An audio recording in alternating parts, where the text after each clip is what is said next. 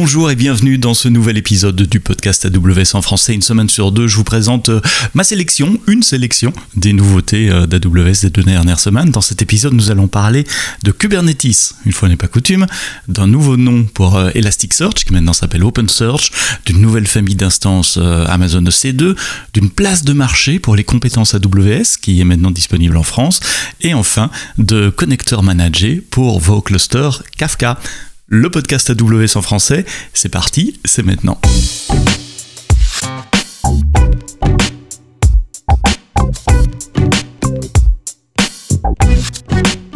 Une petite brève peut-être pour, euh, pour commencer, euh, parce que ceux qui me connaissent savent que euh, Java a une place particulière dans mon cœur après avoir travaillé 10 ans pour ce microsystème dans une autre vie. Amazon Coreto 17 est maintenant disponible. Donc Amazon Coreto, c'est la distribution gratuite, multiplateforme, production ready et supportée long terme par Amazon de, du JDK, de l'Open JDK. Donc c'est la, la distribution Java d'Amazon que vous pouvez utiliser dans le cloud ou on-premise avec, euh, avec du support Amazon. Euh, Oracle a sorti euh, Java 17 cette semaine, donc c'est normal que Coreto soit mis à jour également. Vous pouvez télécharger et mettre à jour votre JVM et vos compilateurs Java avec Amazon Coreto 17. Si vous déployez des containers dans le cloud, il est très probable que vous utilisiez Amazon ECS ou Amazon EKS, la version managée de Kubernetes dans le cloud AWS. À Reinvent l'année passée, nous avions euh, préannoncé une, nouvelle possibilité, celle de faire du, du déploiement euh, hybride, de déployer des euh, clusters managés dans vos propres data centers. Eh bien, cette fonctionnalité est maintenant disponible pour tout le monde. Ça s'appelle Amazon EKS Anywhere. C'est une nouvelle option de déploiement pour Amazon EKS qui vous permet de créer, de manager des clusters Kubernetes on-premises en utilisant la console AWS ou en utilisant VMware vSphere. Alors ça, s'installe euh, comme un, un, package de software, c'est un brew install quelque chose euh, à taper sur, sur Linux, c'est en open source et vous pouvez installer ça euh, n'importe où, on-premises ou dans d'autres dans, clouds éventuellement. L'avantage c'est que ça vous amène une, expérience de management consistante à travers la console que soit votre, votre, votre cluster en, en, quelque sorte. C'est open source également, vous pouvez euh, participer au projet ou en tout cas voir le code source de ce projet sur euh, GitHub. Une petite nouveauté par rapport à ce qui avait été euh, préannoncé en, en novembre dernier, ça s'appelle, j'ai perdu le nom, EKS Connector et EKS Connector c'est une capacité de la console de se connecter à n'importe quel cluster Kubernetes. Donc si vous avez des clusters Kubernetes dans le cloud AWS et d'autres on-prem ou dans d'autres clouds, vous pouvez tous les gérer depuis la console AWS de façon euh, centralisée. C'est une public preview qui a été rajoutée au, euh, au système Amazon EKS Anywhere. Vous êtes nombreux à utiliser euh, Amazon Elasticsearch, la version managée euh, du, de l'ancien software open source qui s'appelle Elasticsearch. Je dis ancien parce que euh, Elasticsearch a changé la licence. Ils sont passés d'une licence assez ouverte Apache V2 à une licence non open source, beaucoup plus propriétaire, beaucoup plus fermée, qui ne permet plus de vous offrir un système managé comme, comme, nous le faisions dans, dans, le passé. Or, vous êtes nombreux à l'utiliser et nous voulons vous supporter sur le long terme avec Elasticsearch. Donc, vous avez peut-être vu euh, dans la presse il y a, il quelque temps que Amazon a décidé de faire un fork, de, repartir de la dernière version euh, open source euh, sous une licence Apache et de créer Amazon Open Search en vous garantissant évidemment la compatibilité backwards, la, compatibilité en arrière avec, avec Elasticsearch. Nous garantissons également la mise à jour en termes de bugs et de sécurité de toutes les anciennes versions qui sont supportées dans le cloud, donc que vous tourniez la version 7.10 ou une version antérieure, ces versions vont continuer à recevoir des patchs de sécurité et euh, les bugs fixes euh, de euh, nos équipes.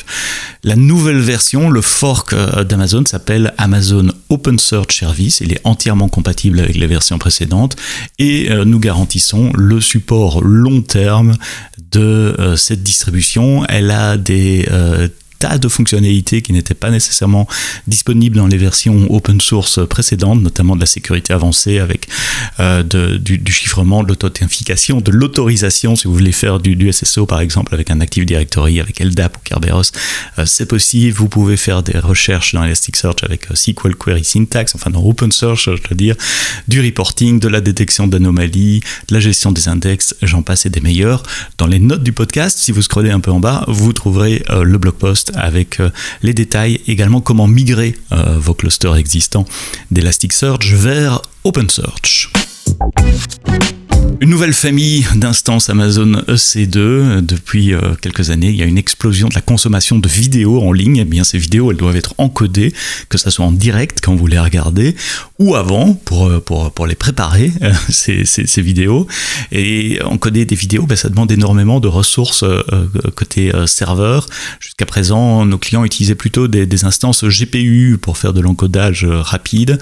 Aujourd'hui sont disponibles euh, trois nouvelles euh, instances dans une famille qui s'appelle VT1 pour Video Transcoding. VT1, donc Amazon EC2 VT1, euh, spécialement conçu pour l'encodage multistream en parallèle de plusieurs flux vidéo. Et ça se fait comment? Ben, Ça se fait avec du hardware spécialisé évidemment. Donc chacune de ces instances a une ou plusieurs cartes Xilinx Alveo U30 Media Accelerator.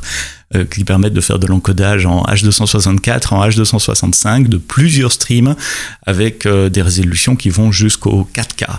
Alors le fait d'utiliser euh, cette carte hardware spécialisée, bah, ça permet de donner un meilleur ratio coût-performance, 30% meilleur comparé aux dernières générations d'instances basées sur du GPU et 60% meilleur euh, en, ratio coût-performance par rapport euh, aux dernières générations d'instances euh, basées sur du CPU.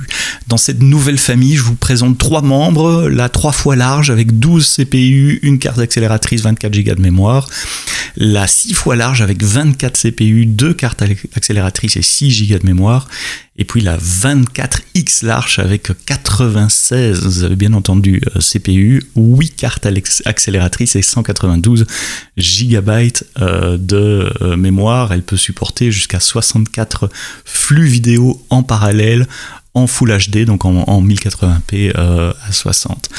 Euh, voilà, donc si vous êtes dans le, métier de la vidéo, allez regarder ça, que ce soit la vidéo live du broadcasting ou de l'encodage. Un de nos gros clients qui utilise ces nouvelles instances, c'est Twitch évidemment, qui fournit des milliers et des milliers de flux vidéo tout au long de euh, la journée. Attention au prix quand même sur les, 24 euh, X large, euh, donc les, les, 3 fois large, ça, commence à 0,7 dollars en Irlande. Les 24 X large avec 96 CPU et 8 cartes accélératrices tournent autour de tête juste en dessous de, de 6 dollars par heure. Je suis assez content d'avoir AWS IQ qui débarque en France. AWS IQ, c'est une place de marché qui met en relation ceux qui ont besoin de compétences AWS et ceux qui proposent leurs compétences AWS. Donc si vous êtes freelance, multi-certifié AWS, vous pouvez créer votre profil sur AWS IQ et vendre vos compétences sur une place de marché euh, accessible mondialement. Donc euh, ce qui est nouveau, c'est que si vous êtes installé en France, donc une société de, consulting, une SS2I, ou un freelance, vous pouvez maintenant offrir vos services au reste du monde. Et euh, si vous cherchez des services, ben, vous pouvez trouver des experts euh, des États-Unis, d'Angleterre et de France sur AWS IQ. Je vous mets le lien dans les notes du podcast. Ça vous montre comment euh, s'inscrire, ça vous donne le lien pour vous inscrire. Et puis il y a un ou deux screenshots sympas euh, faits par, euh, par mon collègue Alex Casalponi qui vous montre si vous recherchez des, des compétences AWS, comment vous pouvez trouver votre futur spécialiste qui viendra vous aider sur votre projet. Donc AWS IQ, c'est pas nouveau, ça existait déjà aux États-Unis. Maintenant, si vous offrez vos compétences, vous pouvez être basé et facturé à partir de UK ou de France.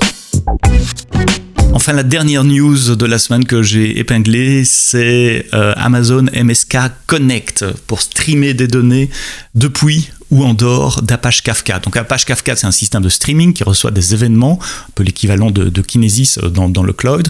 Depuis 2018, je crois, depuis trois ans, il y a une version managée d'Apache Kafka. Donc nous gérons l'infrastructure, les installations, les updates, etc. De manière à ce que vous puissiez vous concentrer uniquement sur, euh, sur votre application. Et euh, dans la communauté open source autour d'Apache Kafka, il y a un composant qui s'appelle Kafka Connect, qui est un espèce bah, de, de, connecteur. Hein. c'est le meilleur mot pour le définir, qui permet soit d'aller lire des data sources externes, comme des bases de données, et les ingérer dans Kafka, soit de faire l'inverse, de lire Kafka et d'envoyer les événements euh, ailleurs. Mais si vous voulez utiliser Kafka Connect dans le cloud, ben, c'est toujours la même histoire. C'était à vous d'installer des instances EC2, d'installer Kafka Connect, de gérer, de scaler, de penser au backup, à la sécurité, etc. À partir d'aujourd'hui, vous avez une offre managée d'AWS qui s'appelle Amazon MSK Connect, qui permet de démarrer un, un Kafka Connect entièrement géré, donc vous ne souciez pas du hardware et de la plomberie en dessous, c'est nous qui nous en occupons.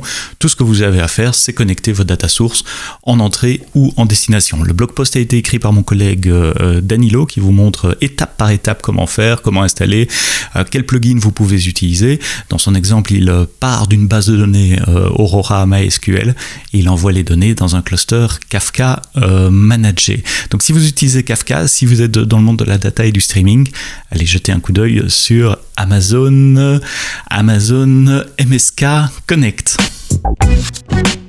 Voilà, c'est tout pour les news que j'avais épinglées cette semaine pour vous. C'est tout pour euh, cet épisode du podcast AWS en français. Merci d'en parler autour de vous, de le partager sur les réseaux sociaux. Nous sommes présents, vous le savez, sur euh, toutes les plateformes de podcast, Apple, Google, euh, Podcast Addict, Spotify, Deezer, Amazon Music, évidemment, et bien d'autres. Rendez-vous la semaine prochaine. Si tout va bien, on parlera d'une offre de gestion de vos clés souveraines, donc une offre d'un de nos partenaires qui vous permet d'encoder vos données au repos sur vos volumes EBS tout en gardant les clés en dehors du euh, cloud AWS. Euh, ça c'est au menu pour la semaine prochaine, ça sera publié vendredi matin comme d'habitude. Et d'ici là, passez un bon week-end, quoi que vous codiez, codez-le bien.